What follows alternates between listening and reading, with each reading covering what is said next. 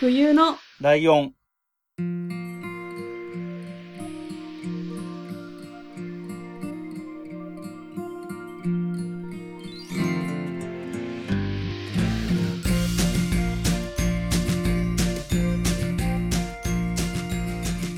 この番組は山梨県出身以外共通点のない二人がそれぞれ好きなことを話す番組です。冬のライオン第80回椿雷道です。真冬です。よろしくお願いします。えっ、と、去年の秋ぐらいに、はい。僕好きな女優さんっていう話してるんですよね。はいはい。木下あゆみさん。あの、いわゆる超メジャー級ではないんですけど、そういう女優さんがいますよっていう話をしていて、はい。えーそういうこともあってですね、今回は男性俳優お。を、えーライドのターンとして紹介していこうと思いますと。はい。いうことで、えーどなたかっていうのをまず最初に言いますと、はい。真田広之さんです。えー、検索し ます。ええしてください。え、びっくりされると思わなか った。もう一回言ってください。真田広之。いやいや、僕、知らないな僕。世代のリスナーさんはみんなあのぐらい驚いてますよ。えー、そうなんですかうん。ん出てきた出てきました。顔見たけどピンとこないみたいな感じうんいや、わかんないです。ああ、でもそうかもな。今はもう CM とか、なんか保険かなんかの CM とかもやってるんだけど、はい。えっと、最近でこれっていうほど大きいのが何かあるかって言われるとちょっと難しいってのも確かにあるんで、はい。えー細かいところから紐解いていきますね。はい。えー、真田広之さんは1960年10月12日生まれということなので、現在60歳です。はい。で、えー6歳の時から子役デビューしていて、うーん。で、中学生の時に、ジャックっていう、ジャパンアクションクラブっていう、う芸能、ん事務所に近いのかなはい。に所属してます。うーん。で、えっ、と、高校に上がる時に一旦休んで、高校卒業して復活して、だから18歳ぐらいの時に、はい。えっ、と、子役じゃなくて大人としてうん役者を。再開するという感じになりました。で、えー最初に、えー出演した作品が、はい。柳生一族の陰謀っていう時代劇うん。で、はい。これちょっとピンときづらいんですよ。正直。うん。そうですね。えっ、とね、ジャパンアクションクラブっていうのが、千葉真一さんっていう人が作った、あの、組織で、はい。だから、アクションスターみたいな感じの人をいっぱい集めてた、その芸能プロダクションみたいなやつなんですよ。はい。あの頃って、あの、ジャッキー・チェンとかっていうそういうカンフー映画とかも流行ってたりとかしたし、はい。で、あと、僕が好きな特撮ヒーローもんなんかも、その、ジャパンアクションクラブの若手の人とかが出演してたりしたんですね。はい。っていう組織がありまして、で、野球一族の陰謀も、えっ、と、主役がその千葉真一さんが主役だったりするようなうーん感じで。す。はい。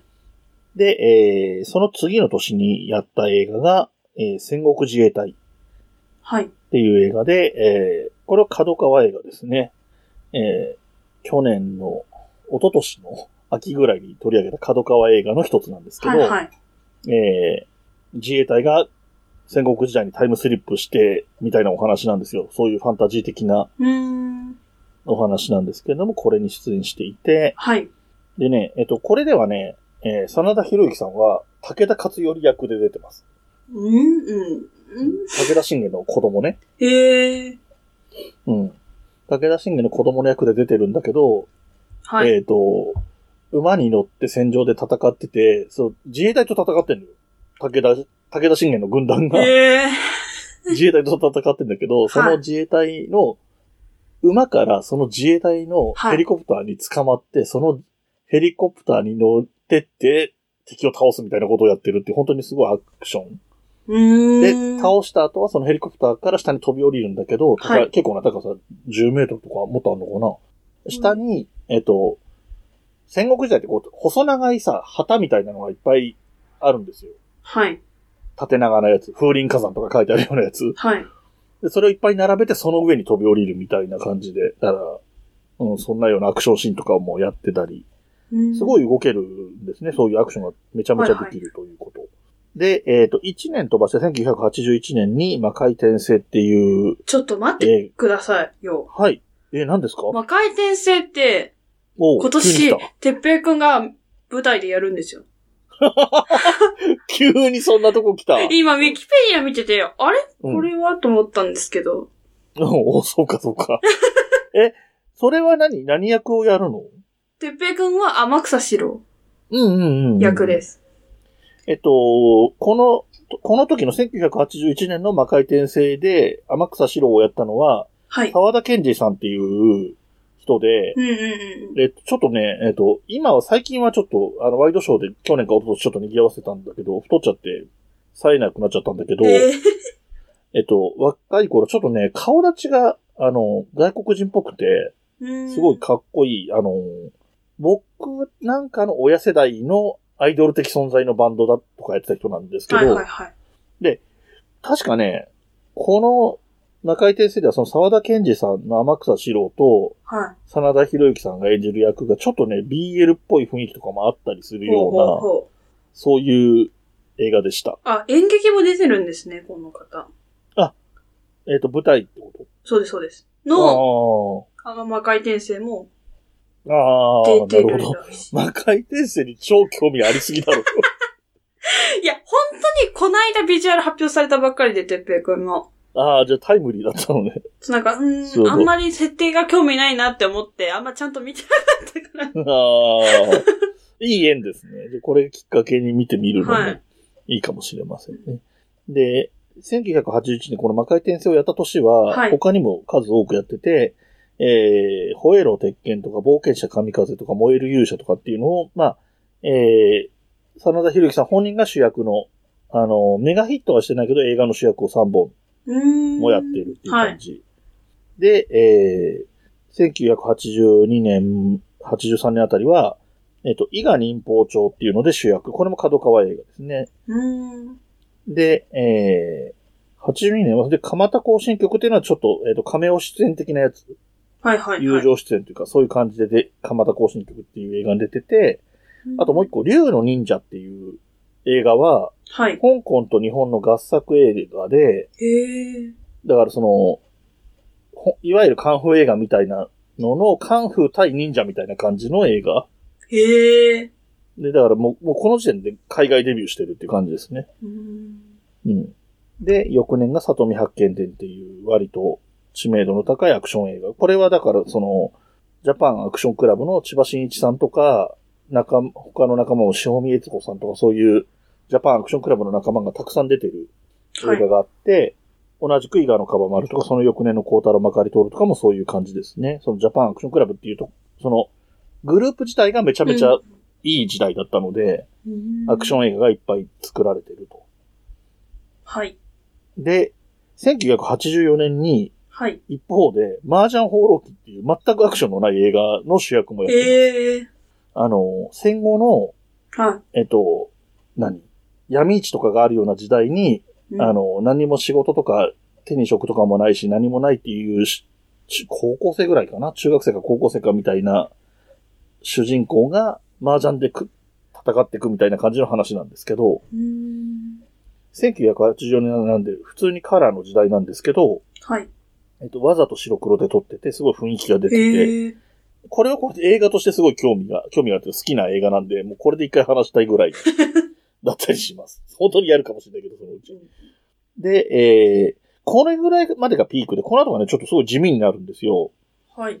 えー、少し間が空いて、1988年に怪盗ルビーっていう小泉京子さんが主役の、えーと、泥棒者のコメディ映画みたいなのに出て、うん。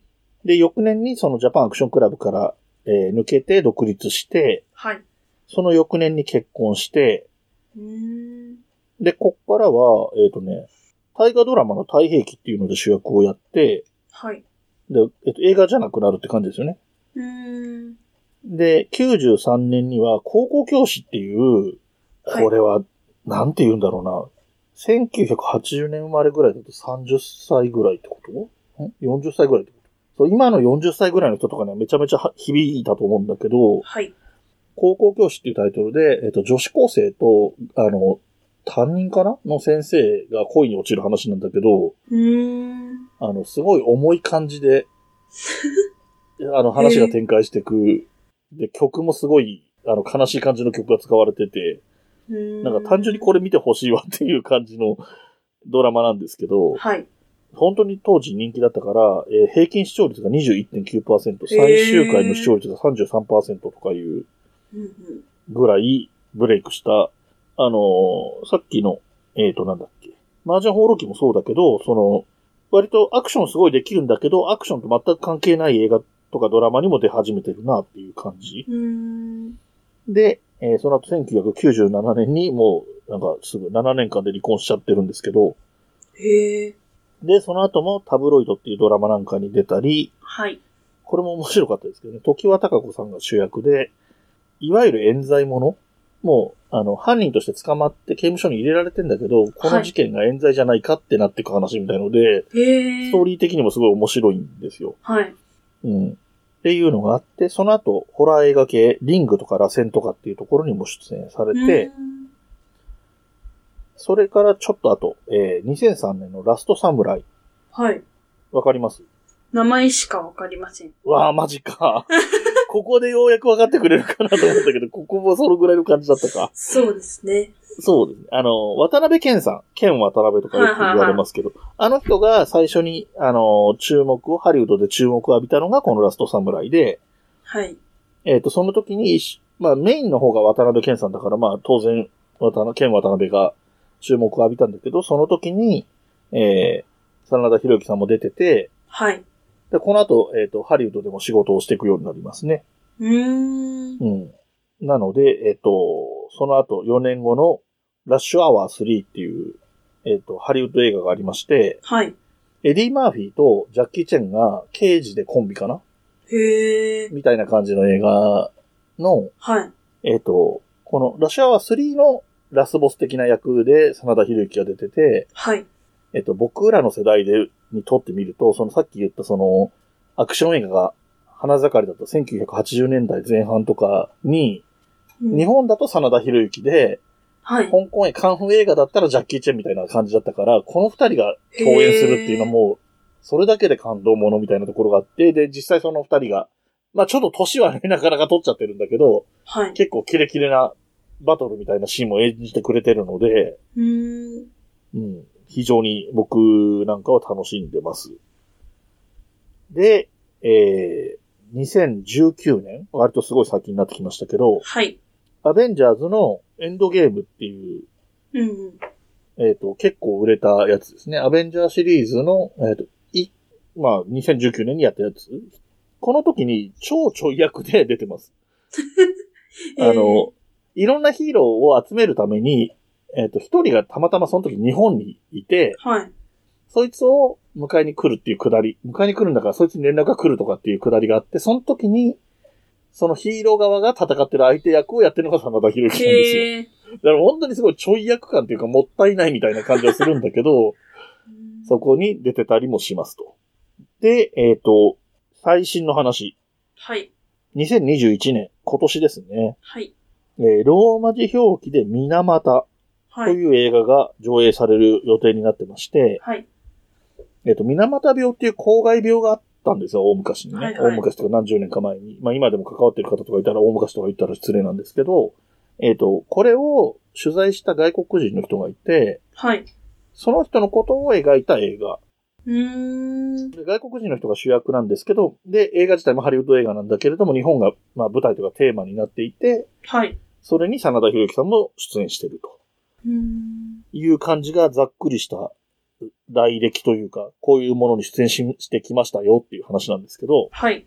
この人の、その出てるところはもちろんかっこいいんですが、僕はこの顔がそもそも好きなので、真田広之さんの。はい。はい。あの、ちょっと面長で鼻筋通ってて、うーん。割。とはっきりした顔立ち。そうですね。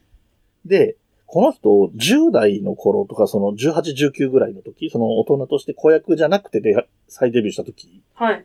あの、刃があるんですよ。うん。で、あんまり多くないけど、ちょっと笑うシーンとかがあると刃が見える感じで、はい。多分当時の女子に受けただろういなや、っていうそ感じれめっちゃいい。い。そう、そういうことです。そういう反応が欲しいやつです。で、えっ、と、そんな感じの、えー、そのジャパンアクションクラブって一時的にしかなかったような感じなんですけど、すごい盛り上がったアクション映画のムーブメントの中心的な存在で、アイドル的な感じもあったんですよ。あの、レコードを出したりとかも。あそうですね。見、見ました。画像出てきました。うんうん。で、えー、一方でこの人、その、ちょい役とかもいっぱいやってるんですね。その、さっきも言ったけど、蒲田行進曲っていう、はい。ぜ映画の中で、えっと、主人公がそれこそスタントマンなんですよ。スタントマンっていうか、大部屋役者さんはい。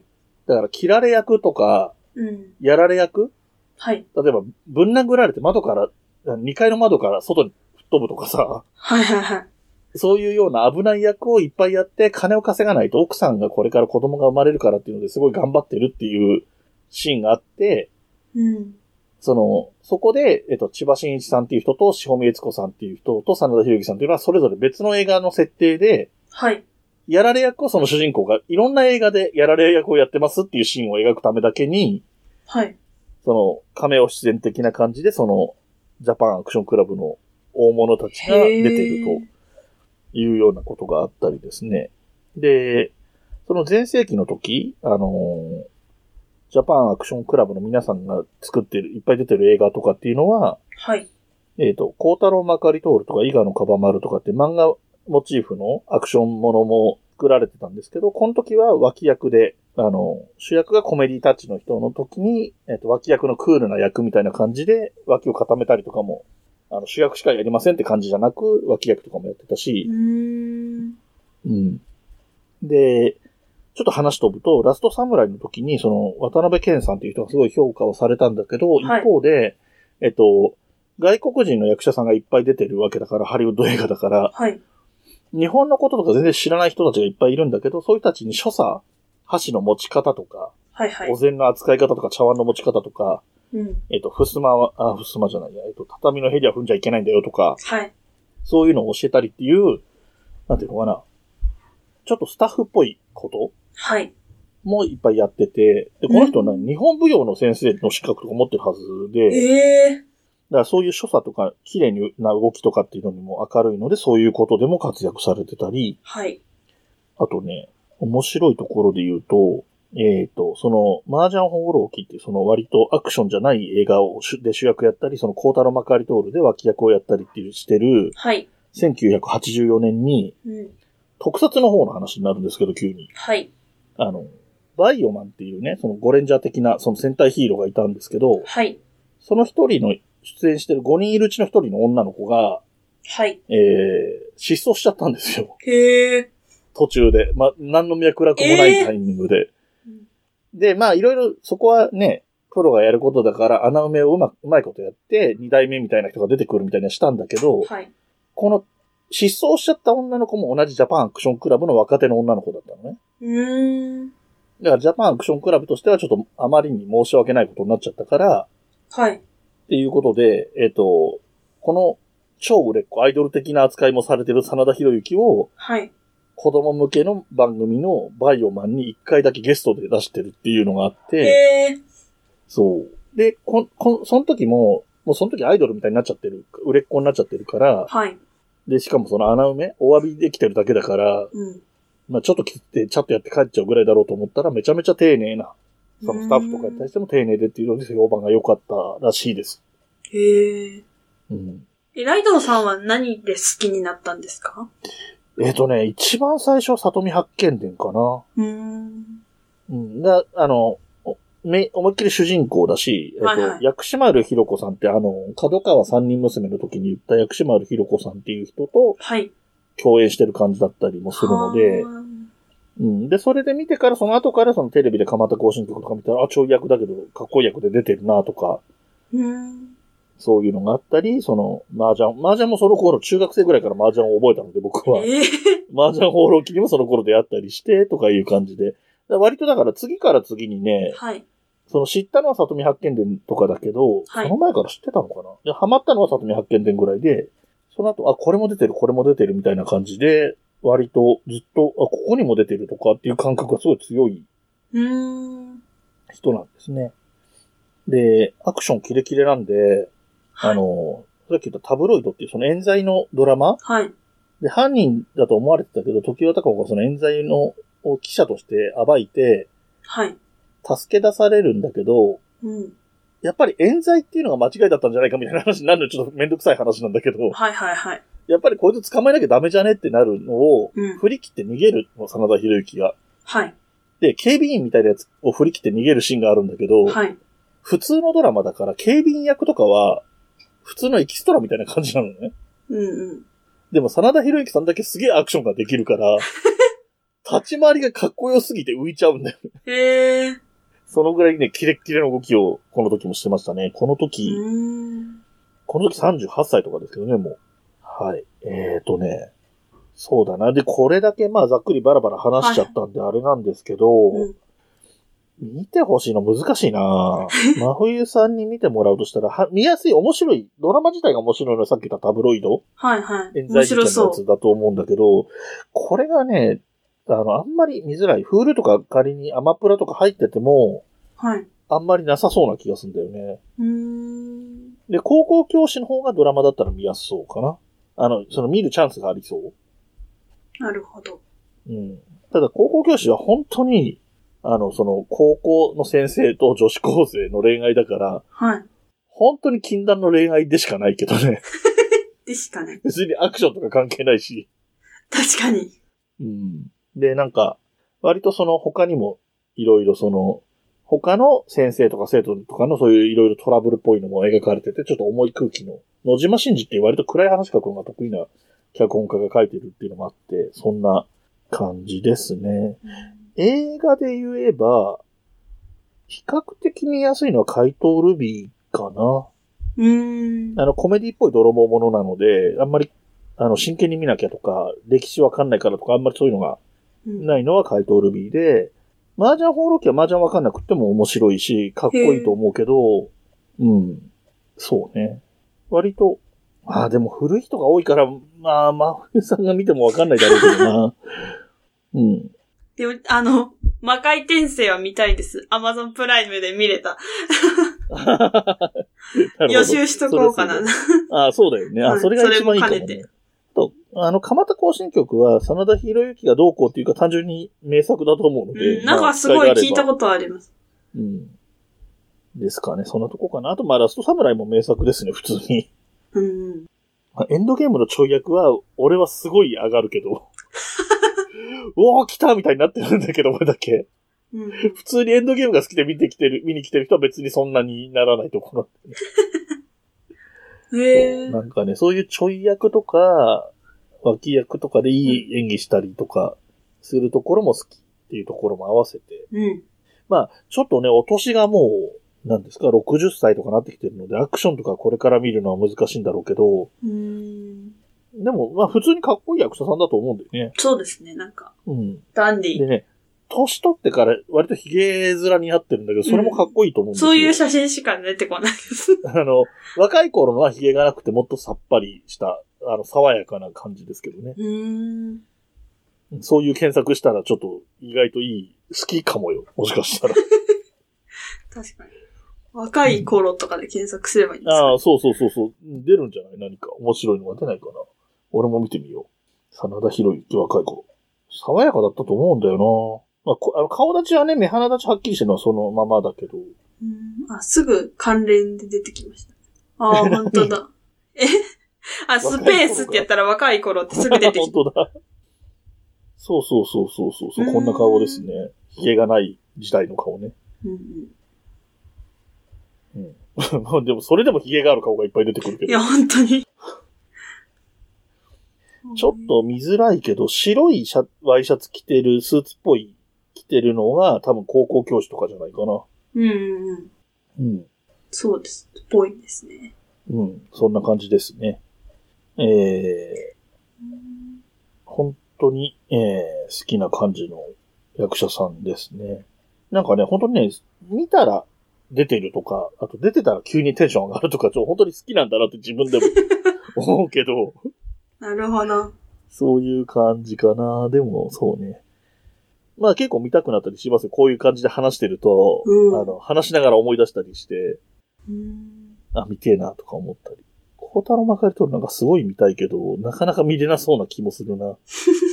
うん、もしかしたら、その、あの、さっきも言ったけど、テレビでコマーシャルなんかにも出てたりするので、はい。もしかしたら、あの、顔を今日言われてちょっと覚えてると、あ、この人じゃんっていう時がまた来るかもわかんないです。うんうん。ええはいえーそんな感じです。で、うん。えーちょっとね、僕的にはね、うまく説明できたか自信ないんですけど、はい。えーリスナーさんはね、僕に近い世代の人多いと思うんですよ。うん。はい。なんなら僕より上とかも多いと思うんです けど、えっと、そういう人たち、ぜひ、あの、真田さん、ひろゆきさんのめ魅力をね、うんうんうん。お便りに書いて送ってくれると、そうなんですよ、これが言いたかったんです、みたいなことが僕の中で起こるかもしれないし、うんうんはい。あるいは、えーだったら見たいってまふみさんが思うかもしれないし、確かに。そういうのも含めてね、あの、あの、 真田ひろゆきさんに限らずですけど、はいあ。の、過去にご紹介した方なん、方というか作品なんかも含めて、何か思うところがあればね、お便りいただければ嬉しいと思います。はい。では、お便りの宛先お願いします。はい。メールアドレスは、huyunolion.gmail.com です。ツイッターのアカウントは、fuyunolion アンダーバー。ハッシュタグはすべてひらがなで、冬来でお願いします。ホームページのお便りフォームからもお便り待ってます。あと YouTube やってます。チャンネル登録をお願いします。えーこの番組の楽曲提供はカメレオンスタジオ。はい。エンディング曲はハルさんで、ハッピーターン。はい。それではまた次回、ごきげんよう。また来週。部屋に人と出